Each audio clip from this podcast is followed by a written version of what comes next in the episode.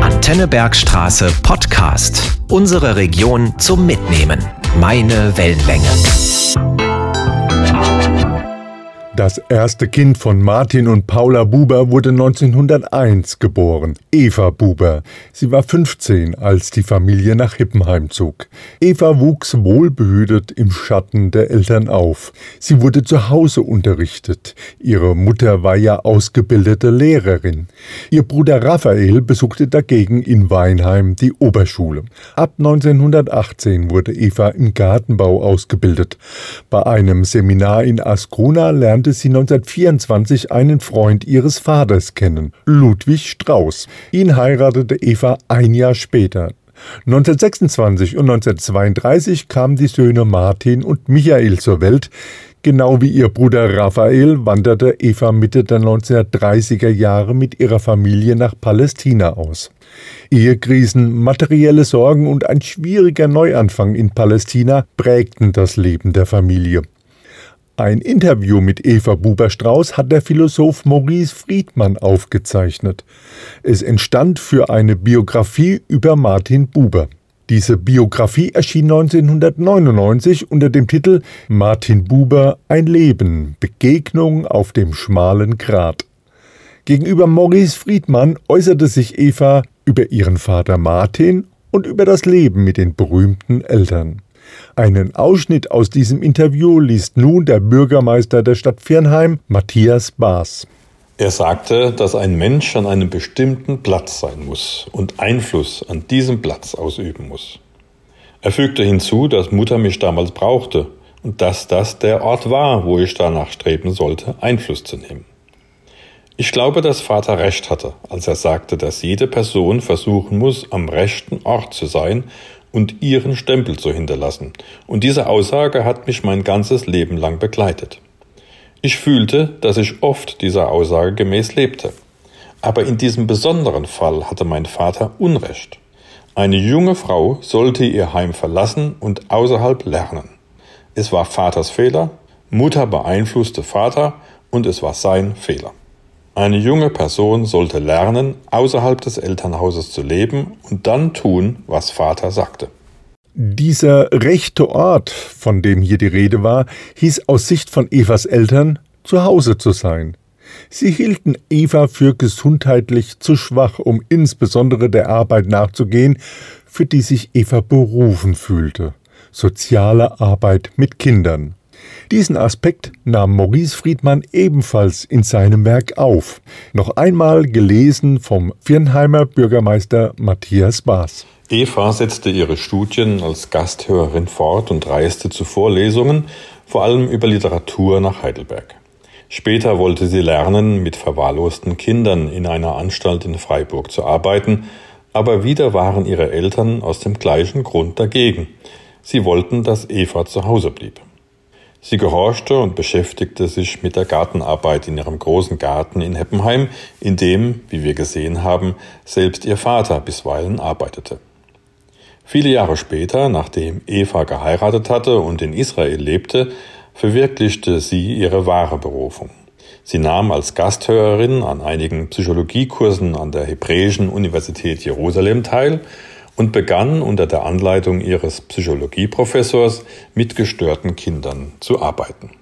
Martin Bubers Schwiegertochter Margarete Buber ging nach ihrer Scheidung von Raphael Buber, das war 1929, mit ihrem zweiten Mann Heinz Neumann nach Moskau. Dort wurden sie im Rahmen der stalinistischen Säuberung aber 1936 verhaftet.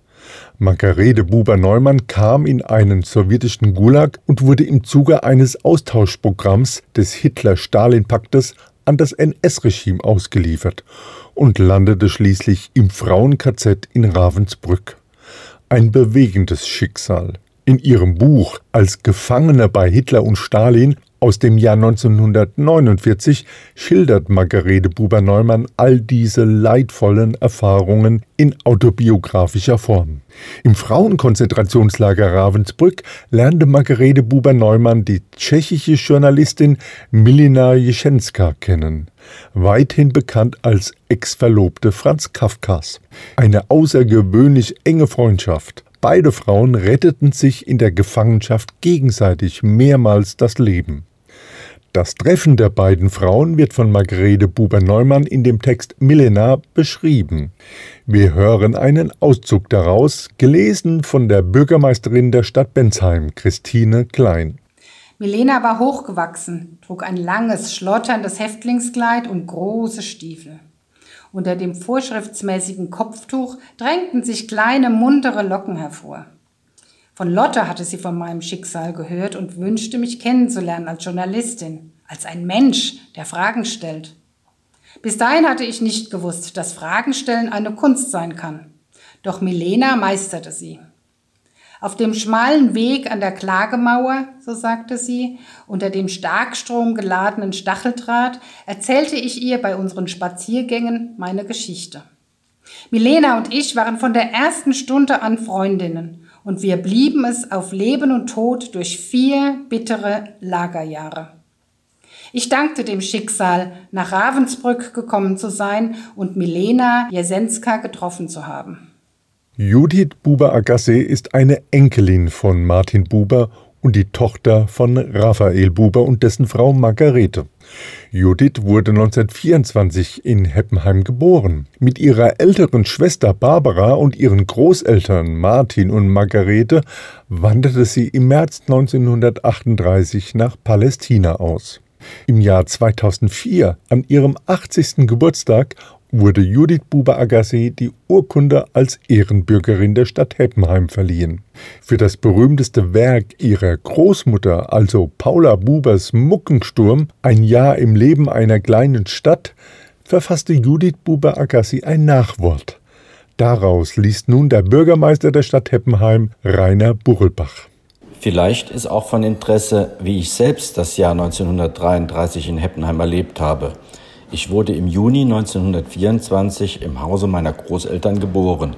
Dieses Haus, Verleestraße 2, Ecke Graben, mit seinem großen Garten, schildert Paula Buber ganz genau als das Haus Professor Wismars, der sich von Martin Buber allerdings stark unterscheidet.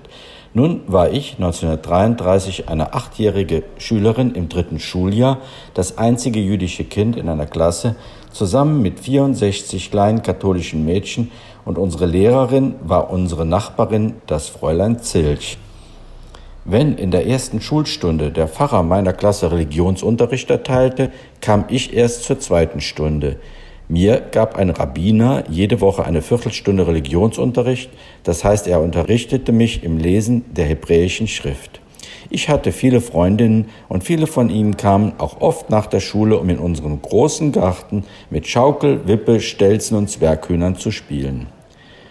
Aus dem zweiten Schuljahr erinnere ich mich noch an die armseligen Zigeunerkinder, die manchmal in einer Ecke des Schulhofs von allen gemieden standen und auch an die wiederkehrende Szene von Gruppen kommunistischer Kinder und Gruppen narzisstischer Kinder, die sich von den beiden Seiten der Außentreppe der Schule gegenseitig anschrien.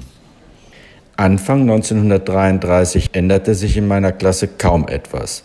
Meine Mitschülerinnen waren damit beschäftigt, die Beichtzettel für ihre kommende erste Kommunion zu verfassen, und manche wollten sich mit mir beraten. Doch als ich einmal wie gewöhnlich zur zweiten Schulstunde erschien, schrie mich ein mir unbekannter Lehrer an und versetzte mir eine Ohrfeige. Auf der Straße traf mich ein Stein, den ein Junge mir mit dem Ausruf Judenschwein an den Kopf geschmissen hatte, und ich lag im Bett mit einer leichten Gehirnerschütterung. Damals schickte meine Großmutter noch unser nettes Dienstmädchen zum Klassenlehrer dieses Jungen, um sich zu beschweren. Zu dieser Zeit erhielt meine beste Freundin bei uns im Hause zusammen mit mir Privatunterricht, um das vierte Schuljahr überspringen und gleich in die Sechster der Mädchenrealschule eintreten zu können. Dort waren wir dann nur neun, sieben Katholikinnen, ich Jüdin und ein Mädchen, das vorher konfessionslosen Eltern erst kurz zuvor vorsichtshalber protestantisch hatte taufen lassen. Nun erklärten ihm meine katholischen Mitschülerinnen, dass Luther sich ganz gewiss in der Hölle befände, sie protestierte nur schwach. Ich wurde zwar zum Schiedsrichter berufen, musste aber sagen, dass ich mich in Höllenangelegenheiten nicht auskenne. Auch erinnere ich mich an eine Szene, als eine Mitschülerin einen Anti-Nazi-Witz erzählte und eine andere sie daraufhin warnte, halt's Maul, sonst gehst du noch nach Dachau. Neben dem schönen alten Fachwerkgebäude der Mädchenrealschule stand die Realschule der Jungen. Als wir nun in dieser frühen Zeit der Nazi-Herrschaft zusammen mit den Jungen nach Darmstadt fuhren um die Oper Hänsel und Gretel zu besuchen, machten sich einige von ihnen unterwegs noch ganz ohne Scheu über den Chauvinismus des Nazi-Saarliedes lustig. Sie sangen, und Deutsch ist auch die Großmama. Doch bald gab es Angriffe auf die vier jüdischen Schülerinnen in den Pausen auf dem Schulhof. Die narzisstische Klassenlehrer meiner Schwester, die auch den Tonunterricht gab und bald zur Oberlehrerin befördert wurde, redete die jüdischen Mädchen nur noch mit Dida an. Meine eigene Klassenlehrerin, das streng katholische Fräulein Braun, stammte aus dem Elsass und war eine ausgezeichnete Deutsch-, Französisch- und Gesangslehrerin.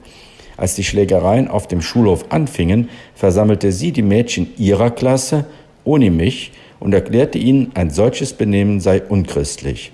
Morgens beteten wir nicht für den Führer, sondern sangen einen Psalm. Als sich später herausstellte, dass es mir nicht erlaubt war, den großen Schulausflug mitzumachen, entschuldigte sie sich bei mir. Abschließend soll natürlich noch einmal Martin Buber selbst im Mittelpunkt stehen. Martin Buber hat sehr viele philosophische Werke veröffentlicht, wo im Nachhinein herausgenommene Sätze eigentlich erst die Tiefe seiner Gedankenwelt erfahrbar macht. So geben seine Sinnsprüche ein wenig Halt, sind Ideen einer Weisheit, die Martin Buber immer versucht hat zu vermitteln. Im persönlichen Gespräch mit Menschen, die zu ihm nach Heppenheim gekommen sind und mit Menschen, die sich über Dinge klar werden wollten. Jetzt der Sinnspruch ein großer Schatz von Martin Buber aus Der Weg des Menschen aus der chassidischen Lehre, vorgetragen vom Landrat des Kreises Bergstraße, Christian Engelhardt. Es gibt etwas, was man an einem einzigen Ort in der Welt finden kann. Es ist ein großer Schatz. Man kann ihn die Erfüllung des Daseins nennen. Und der Ort, an dem dieser Schatz zu finden ist, ist der Ort, wo man steht. Das waren Auszüge aus einem Interview mit Eva Buber-Strauß aus Margarete Buber-Neumanns Autobiografie als Gefangene bei Hitler und Stalin, aus dem Nachwort von Judith Buber-Agassi in dem Buch Muckensturm ihrer Großmutter und aus Martin Bubers Der Weg des Menschen aus der chassidischen Lehre. Gelesen von den Bürgermeistern und Bürgermeisterinnen Christine Klein, Rainer Burlbach und Matthias Baas und vom Bergstreser Landrat Christian Engelhardt.